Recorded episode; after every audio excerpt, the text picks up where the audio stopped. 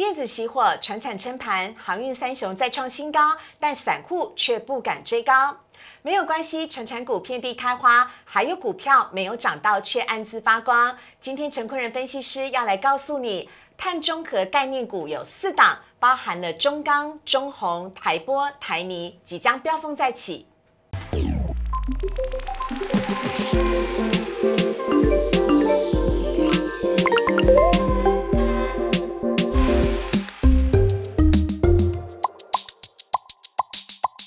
股市人炒店标股在里面，大家好，我是主持人施伟。今天星期一，我们邀请到大家都很喜欢的分析师陈坤仁分析师，大人哥你好。施伟好，各位投资朋友大家好。好，来看一下大人哥呢，今天带来的主题要来聊到的是，今天台股由航运、钢铁领军，船产是遍地开花，还有陈坤仁分析师要告诉你，现在最夯的碳中和概念股到底是什么？包含了台玻、台泥、中钢、中红四档股票，绝对不能错过。好，来看一下今天台股的部分，今天台股呢在平盘附近震荡，最终呢是下跌了四十九点，收在了一万七千两百三十五点，跌幅是百分之零点二九。成交量则是维持在四千九百零二亿，有守稳的月线。而贵买指数的部分呢，则是守稳的季线，跌幅是百分之一点二，成交量则是维持在六百二十八亿。三大法人买卖超部分，则是卖超了八点八七亿。好，看到这边呢，要请教一下大人哥了。是呃，非常有趣的是，我们看到统计资料的部分，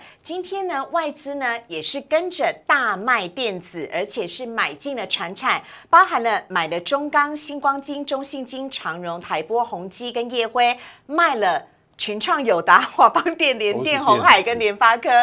对，哎，这是非常明显的一个外资的表态哦。大人哥怎么看呢？好，那我们先把大盘交易指数那张 K 线打出来哦。我们会发现一个很有趣的现象，就是呢，在上个星期四和上个星期五，好不容易从电子这边来去做领军反弹了，嗯，那也让大盘再重新再重回到月线和五日均线之上。那其实站上所有均线就是多头的一个意思。那可是问题来了，就是要是说今天的大盘加权指数看起来好像虽然小跌了四十九点，对，而且也仍然守在了所谓的月线和所有均线之上。嗯，那今天却是一个电子弱，然后船产强的这样的一个行情。所以虽然看起来好像大盘这边就是呃就是在所有均线之上，可是如果就类股轮动的这样一个方向来说的时候啊，却是比较大的一个一个这样的现象哦。所以我们要留意一件事情，就是我们可以看到下一张投影片，在今天的电子的成交比重已经是跌到了四成以下了，这个是从来近近期从来没有过的。哇，那上礼拜还有四成五成左右，今天是根本只到百分之三十九而已。是啊，确实是。那也就表示说，最近的电子确实是比较疲弱一些。那资金的部分的话，都轮动到了像是航运。钢铁，甚至像是刚刚思维有讲到的，像是金融保险这些相关的族群，那甚或像是呃纺纺织也蛮强的，然后像是波涛也都蛮强的，所以整个船产类股的部分的话，现在今天是属于一个资金又回到船产类股这样一个现象。那可是呢，如果就一个大盘的一个轮涨轮动的方向来说的时候，那呃这个时间点已经是守稳的月线和基线了。嗯。可是这个时间点，如果电子疲弱的状况的时候啊，会有一个现象发生，就是说后续如果电子续弱。那很有可能会带来一个叫做是重新再去回测一次那个月线，或者叫做是诶月线，然后刚好五日均线，甚或像是一万七千点附近这个整数关卡的位置，所以我觉得这个部分的话是可以来做后续相关是做留意的部分的。哦，所以这个是在大方大盘的部分。那另外的话，贵买。大人哥，你的意思是说，如果台股想要站稳一呃站稳一万七千点，甚至是往上攻到一万八千点的话？电子股一定要强势表态才有可能机会。确实是因为，因为毕竟电子的族群，他们还是比较占权重的，所以如果真的要往上去做指数的攻坚的时候啊，那难免电子股还是要需要去做表态去做上攻，才有机会带动指数的上攻。好的，了解。那我们期待电子股赶快回升 啊！你刚刚说要看到贵买指数的部分是好，贵买指数的部分的话，其实也是有类似这样的现象哦。那因为其实大盘守住了月线，然后呢，贵买指数的话是守住了季线。那因为其实季呃，贵买指数它的比较占重大全值的部分，还是属于一个电子族群哦。那甚至像是贵买指数没有很很重的金融股跟传产股，所以难免拉回到了一个比较偏低的这个位阶。那不过至少这个时间点还是守住了季线的位置，所以大盘走月线，然后贵买指数守季线，那这个是目前一个震荡偏多的行情的看法，是呃分享给大家。OK，好，所以呢，我们期待接下来几天呢，电子股可以明态明确的表态哦。而要看到的是，我们今天呢要来介绍到的主题的部分，要告诉大家哪一些是碳中和概念股当中的受惠股，包含了我们要提到的台波、台泥、中钢跟中红，请千万不要错过。请上网搜寻股市热炒店，按赞、订阅、分享，开启小铃铛。哪些股票会涨？哪些股票会跌？独家标股在哪里？股市热炒店告诉你。中国领导人习近平在去年二零二零年的时候，在联合国大会上面宣布，中国将在二零三零年二氧化碳的碳排放值将会达到高峰，而在二零六零年之前将达到碳中和的目标。而在这过程当中，碳中和的受惠概念股会有哪一些？由陈坤仁分析师来告诉你。好，谢谢思伟。那各位投资者大家好。确实，我们看到现在目前的台股的盘面上有不少的传产的族群和碳中和的概念股是相关，呃，有非常非常相关的。甚至我应该这样讲，它已经不是概念股的形式了，它是实质的受惠股。那是哪一些呢？我们等下来跟投资者来做说说清楚、讲明白。那我们现在看一下碳中和的定义是什么？好，来，在维基百科上面呢，我们就是直接把它抄录下来的，就是碳中和又叫做是近零排放，就是碳的近零排放。那在是指到国家或者是企业、商品，甚至像是活动跟个人，在一段的时间里边呢、把这个生产的二氧化碳或者是这个温室气体的排放总量，那利用一些相关的措施，我们等下跟大家做说明。那用抵消自己去产生的方式的这样的一个这样的策略来说的话，然后让所谓的二氧化碳的排放量和呃，生产量去做一个正负抵消，然后达到所谓的零排放的这样子一个意识，那这是所谓的碳中和的一个定义。那我们来看一下下一页投影片，在碳中和的这个部分来说的话，其实我们用二加一个做法，可以达成所谓的碳中和这样子一个方方向哦。好那其实所谓的二加一其实有点有趣，原因是因为前面两项都还蛮正常的，因为它一个叫做是通过碳补偿的机制，比方说啊，像是那个植树啦、造林啦，甚或像是一些购买再生能源这些相关的凭证，哦那用用那个负向的这样的方式来去做抵消。那另外的话，第二种也是一样很正常，叫做是用低碳或者像是低碳排的这样的技术。那比方说像是再生能源，大家可以想得到的，像是呃风电啦、太阳能啦这些相关的绿能、绿电。都是很正常的方式哦。嗯，那不过呢，哎，第三项是人为版吧？是不是？哎是的，那个中国大陆是就采取的要是严格管制的方式，因为中国大陆它现在目前是全球的碳排放最大最大的国家，那全球有三十 percent 的碳都是在中国大陆那边去做排放的，是哦所以中国采取的方式是一加二加三，哦所以那个相关的做法的话，我们可以看到下一页投影片。好，好，那下一页投影片其实就如刚刚思伟所说的，习近平他在去年二零二零年的九月十二号的联合国大会上面宣布说，他们要在二零三零年的时候啊，二氧化碳的排放还会达到峰值，就是最高的一个排放量。那他们会在二零六零年的时候去实现碳中和。那其实给大家一个观念，就是因为目前看起来全球几乎各大国家都是以二零五零年来去当成当做是一个碳中和的这样一个目标。哎，那中国大陆怎么反而还落后了十年才要完成这个目标呢？诶、感觉叫做是他们应该是做比较难去做到，所以他们不得不用去用严格管制的方式，让这个目标去能够在二零六零年晚别人十年，至少还能够去做实现哦。嗯，所以在很多的高污染的产业，比方说像是钢铁，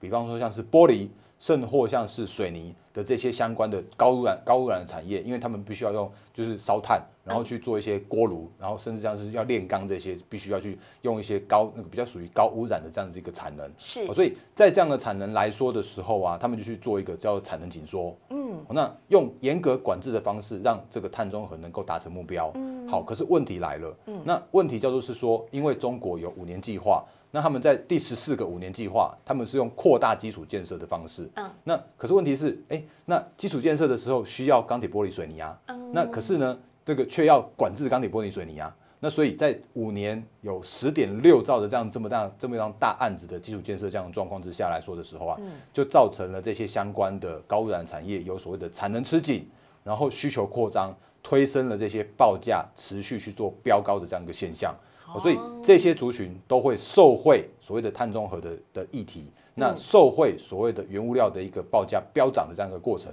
带来他们一个比较属于中长线的这样子一个多头的行情。所以在中国大陆啊，看到的是钢铁、玻璃跟水泥的这边的产能是被要求要紧缩的，但是因为它又有建设的一个基础需求，所以就推升了报价的飙高。那会受惠于谁呢？当然就是台股了。是我们的台股相关的个股跟族群的话，都有这样子一个受惠的族群哦。那所以我们可以看一下，其实呃，我是用大方向的，因为我在分享个股的时候，我希望用一些比较属于那个大型的个股，那就具有指标性的个股。那比方说水泥这边的话，我只有挑台泥，可是其实台泥、亚泥都非常非常好。嗯。然后呢，台玻的部分的话，那这边就其实就是比较那个，因为在玻璃的肋骨这边，其实只有一档玻璃是比较纯的玻璃，那其他的话都是周边那种什么那个玻陶陶瓷那部分的话，我就没有推荐了。哦，那因为那个真的不是不是所谓的受惠股，他们只是刚好挂在一八类，所以这边特别跟大家说明一下。所以最纯正的，你 only one 台湾就只有一档玻璃股，叫做台玻。是，那我们等下再来看一下台玻相关的基本面的部分。那如果钢铁的部分的话，就受惠蛮多的。那我也只是先举两档，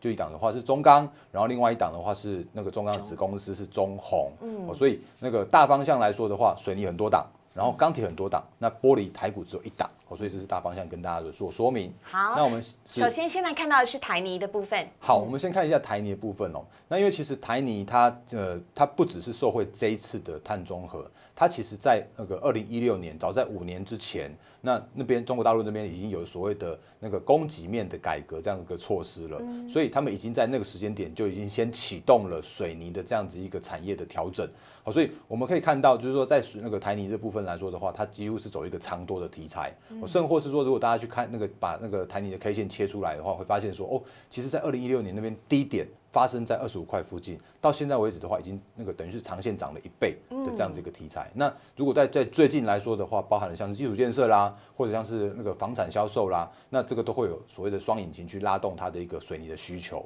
那如果以因为呃我们今天录影的时间，我看那个它四月营收还没有公告出来。那可是如果以 Q one 就是前面三个月的营收的时候啊，它的年增率有到十一 percent。嗯。然后另外的话呢，去年的获利四点三二元。嗯。那台泥的配息政策很棒。就是它配了三块五的股息，嗯，如果以现三块五去除以今天的收盘价五十二点九的话，那个殖利率哦，还高达了六 percent 之多。这算是高殖利率的概念股了耶。对，它其实所有有所谓的高殖率，而且它有一个趋势成长这样的题材，所以它是属于一个进可攻，然后退可守。的一个很好的标的，所以这是台泥的部分。但我们要提醒一下大家，就像刚刚大人哥说的，因为我们只是拿台泥拿出来做示范，所以像其他的相关的一些股票，比如说像雅尼等等，也都是差不多的情形。对，像雅尼啊，像信大这些相关的个股的话，我觉得都可以做留意。好，那不过如果大家想说啊，那个不要太那个花太多时间去研究的话，那台泥是一个非常好的选择。龙头指标股是的。好，下一档我们要看到的是呢，最近涨势也涨不停的台波。好，那台波的话，其实它就是一档我们全台湾唯一。一档最纯的玻璃股哦，嗯，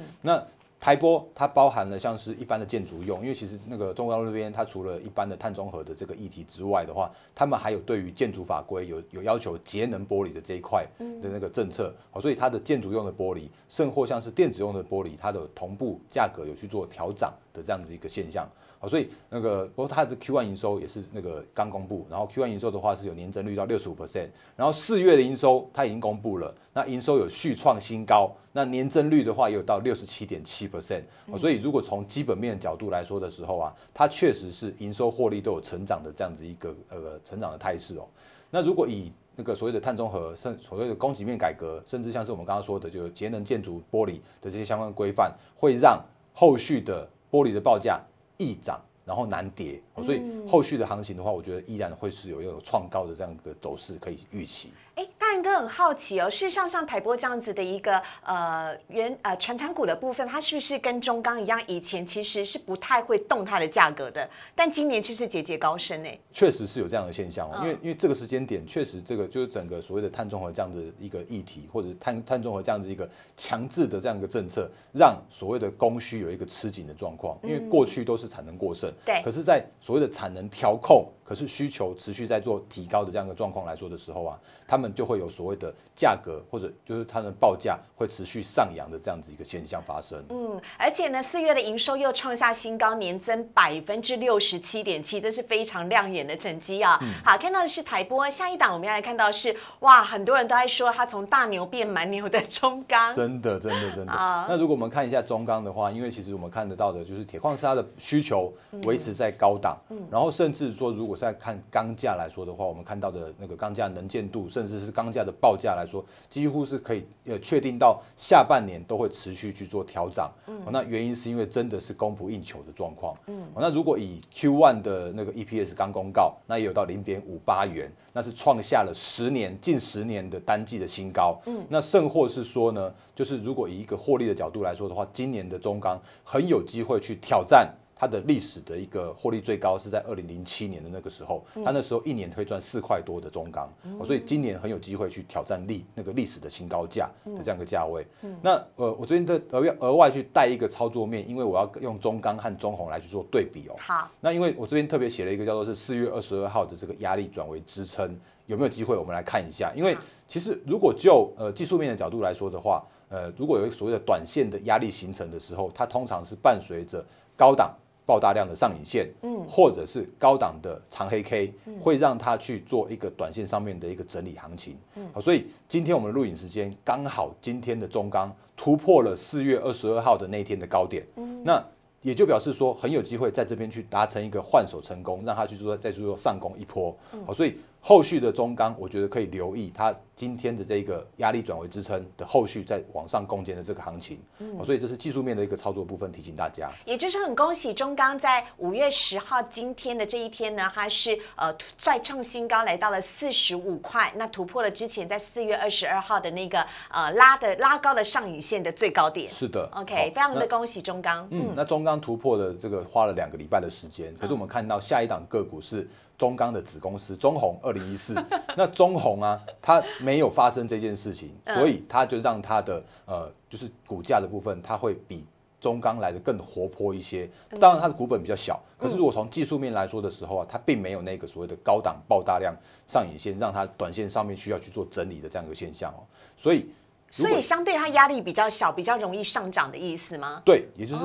如果从技术面的角度或者从操作面角度来说的时候啊，只要是没有发生那种上涨的压力的这样一个现象的时候，对它的后续的这样子往上的攻坚的过程中会更轻飘飘，就像坐云霄飞车一样非常顺，一路就飙上去了。确实是。那如果再配合着它的基本面来看的时候啊，因为我们刚刚说的中红是中钢子公司，那它也要跟进中钢涨价，因为它慢慢要涨价，所以它也要跟着涨价，所以它的出货就可以维持高档，报价就可以维持高档，然后剩货是 Q one 的营收。的话，年增也有年增到七 percent。那如果以一个那个它的去年的 EPS 到只有零点三七元的这样个的数字来说的话，它的今年的第一季已经公布获利了，有一点一四元，等于是单一季哦就赚赢去年全年的三倍的这样一个水准。所以它的获利跟它的营收的角度来说的话，真的是大幅的成长这样一个一个态势。OK，好，那我一定要帮网友问这个非常重要的问题了。网友呃，所有的网友呢都在很热烈的关切一件事情：中钢、中红。我应该要选择哪一个？两个的股价都是差不多的，一个是妈妈，然后一个是小孩。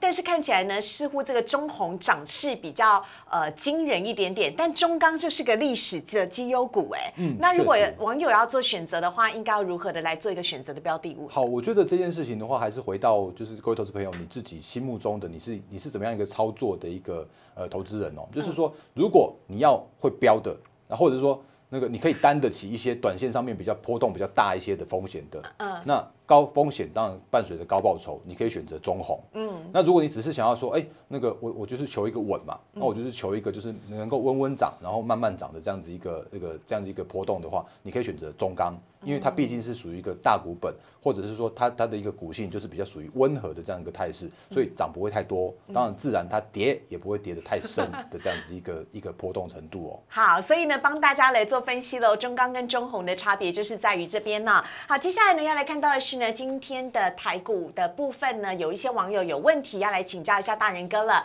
首先呢先来看到的是呃现在布局钢铁航运，有些朋友说会不会太晚了？钢铁航运是不是已经飙上天？了？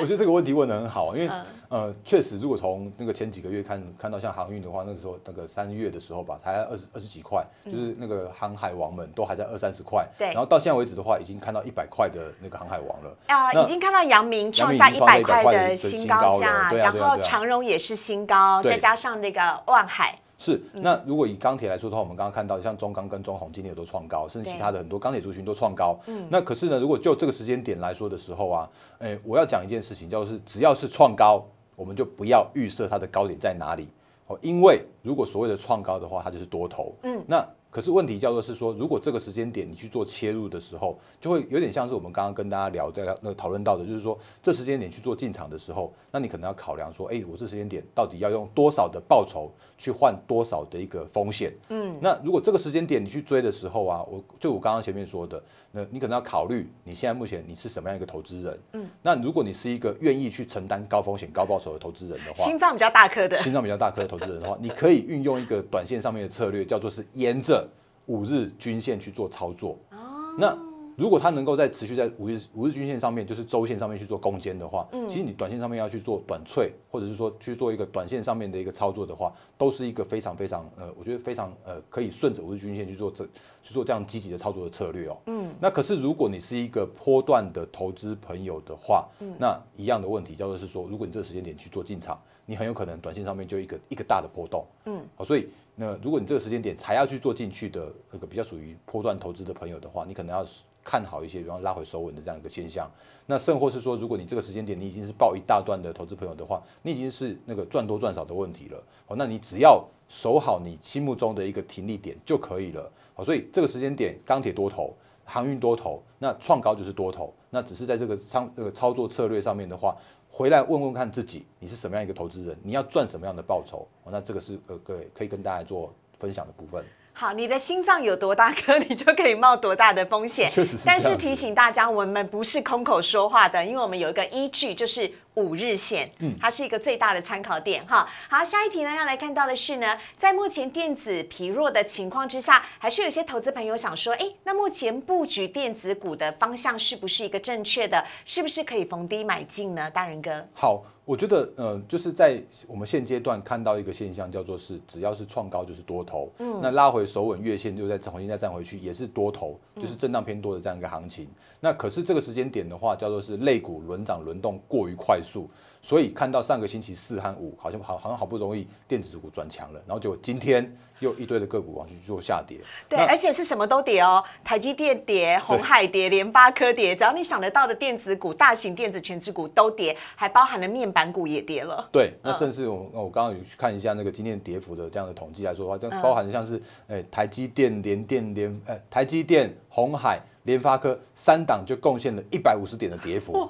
嗯，这是一个蛮就是就是电子股这个时间点确实是比较疲弱，或者是比较处于一个轮动的这样一个方向。嗯，可是如果就我们刚刚前面有说的，如果指数要是创创高，那电子股还是不能不能缺席。嗯，好，所以在这个时间点的话，我觉得有一些有一些电子股就是趋势成长的电子的族群，那包含了像是 IC 设计，或许已经到一个拉回到。就是前一阵子已经有修正了嘛，对。那拉回到合理的评价的这个位置的地方，那反而是一个可以去做分批逢低去做布局的这个时间点。那另外的话，比方像是今年车用也都会是一个很重要的题材。那因为车用带动的像是 MOSFET 啦或者 MCU 这些相关的那个那个 I I IC 设计的族群，都是很不错的这个趋势成长股。哦，那甚至像是有一些 NB 的啦，或者像是如果大家只要只是想要去找一些那个比较属于稳健一点的，像高值率的个股的电子族群，其实都还蛮多的。嗯，哦，所以这个时间点，如果在大盘有一个像电子股拉回修正之后，那反而带来了一个评价的修正，那后续的一个行情的话，我觉得电子股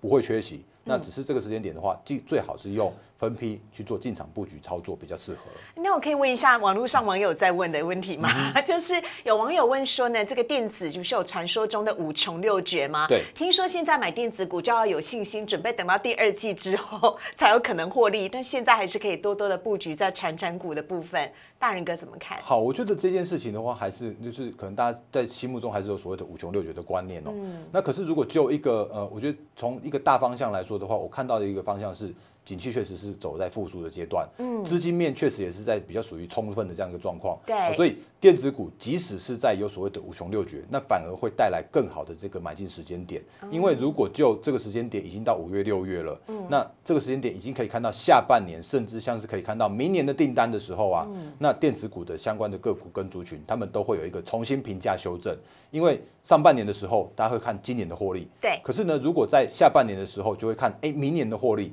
那如果如果今年跟明年比起来，那明年的获利持续成长的话，那大家会想说，哦。原来电子股也确实还在走一个成长的方向，那那个时间点的话，那资金就会再重新再回归到电子股族群，所以五六月反而有低的这个时间点的话，分批逢低布局，搞不好你会买在相对的低点。OK，好啊，来听到最后一个问题呢，是呃网友呢在询我们的就是叶钢呢大火，在昨天凌晨的大火会不会影响到中钢后续的盘势？还有另外叶辉今天涨停板哦，还能够继续再追吗？这几档都是非常热。门的钢铁股，嗯，好，我觉得那个叶钢就是叶联工叶联工厂的这个油槽这些失火这件事情的话，其实我觉得它就是一个单一单一个案而已，嗯，因为呃，即使是像是亿联集团，它底下有好几个子公司，那彼此之间的那个他们的营运都是独立的，那所以就是比方说好了，这个是叶叶联钢铁的油槽深夜大火嘛，那也已经被勒令提供了，那甚至影响的话，我觉得就只有顶多就是在叶联这边而已，他们甚至还有保险的。